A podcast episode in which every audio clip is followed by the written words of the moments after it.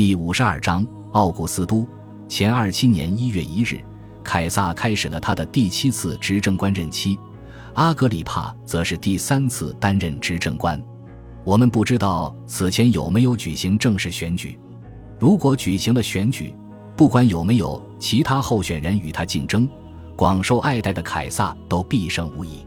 一月十三日，元老院召开会议，凯撒以执政官身份主持。聚集在此的元老当中，只有少数人士先得到消息。此次会议不是普通的辩论，而是要公布一个重大的宣言。凯撒精心准备了演讲。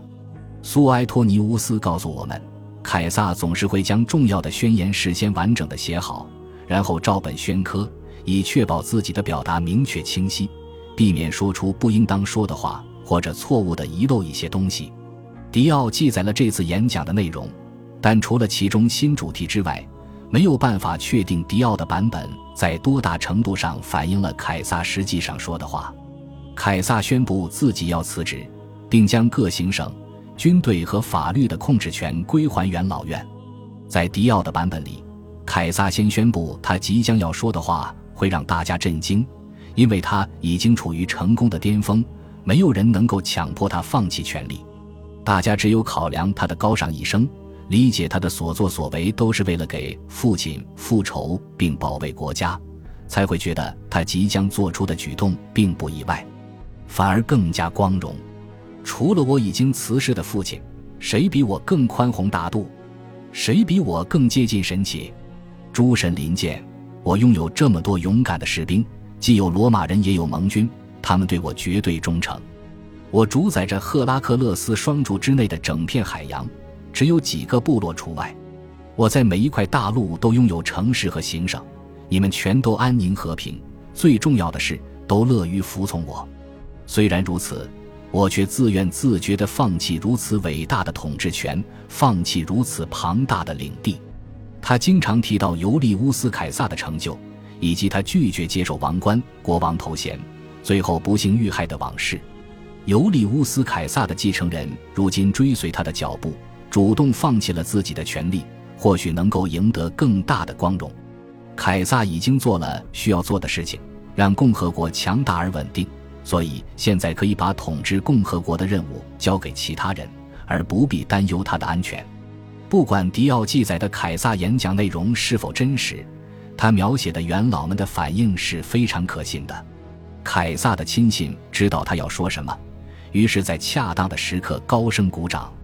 有些人怀疑这位三十六岁的执政官只是在演戏，并不打算放弃统治权，但他们不敢表露自己的怀疑，去指责年轻的军阀在撒谎。那些相信他真诚的人当中，有的欢迎他辞职的前景，但其他人或许是大多数人，害怕他辞职之后会引发新一轮内战，新的领导人会崛起并争夺主宰权。怀疑他的人和相信他的人都没有欢呼。前者是因为恐惧，后者是因为沮丧。很多人高呼着哀求他改变主意，继续统治国家。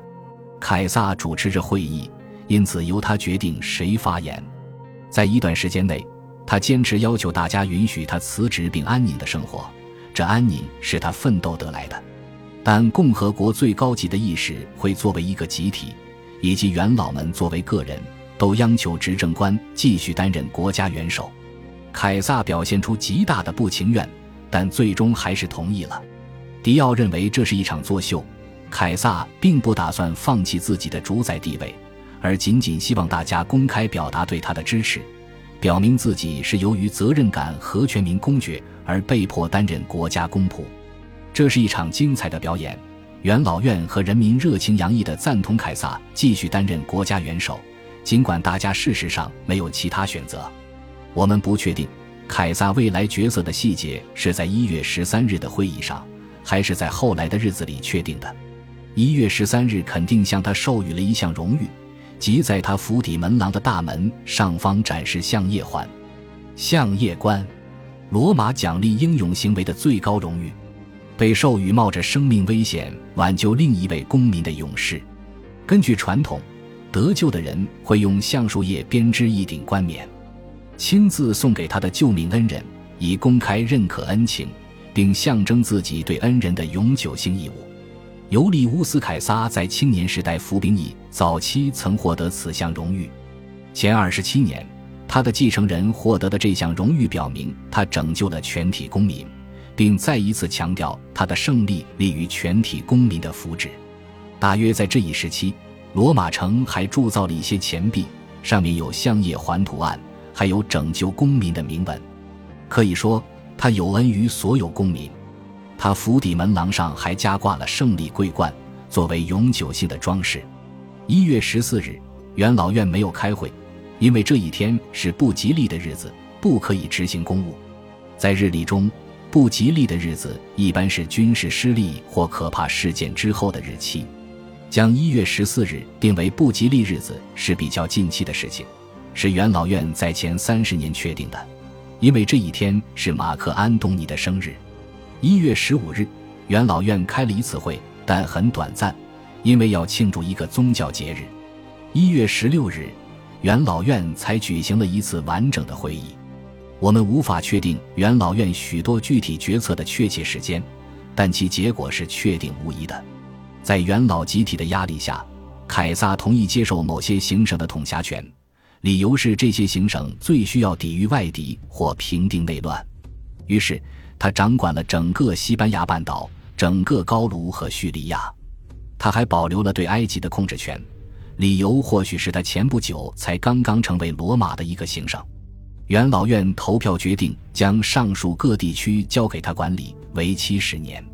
不过他强调说，如果他能更早地将这些地区彻底平定下来，就会早一些把部分地区归还元老院，其余行省则由元老院监管。凯撒控制的各行省包括罗马军队的大部分，马其顿驻扎着一些军团。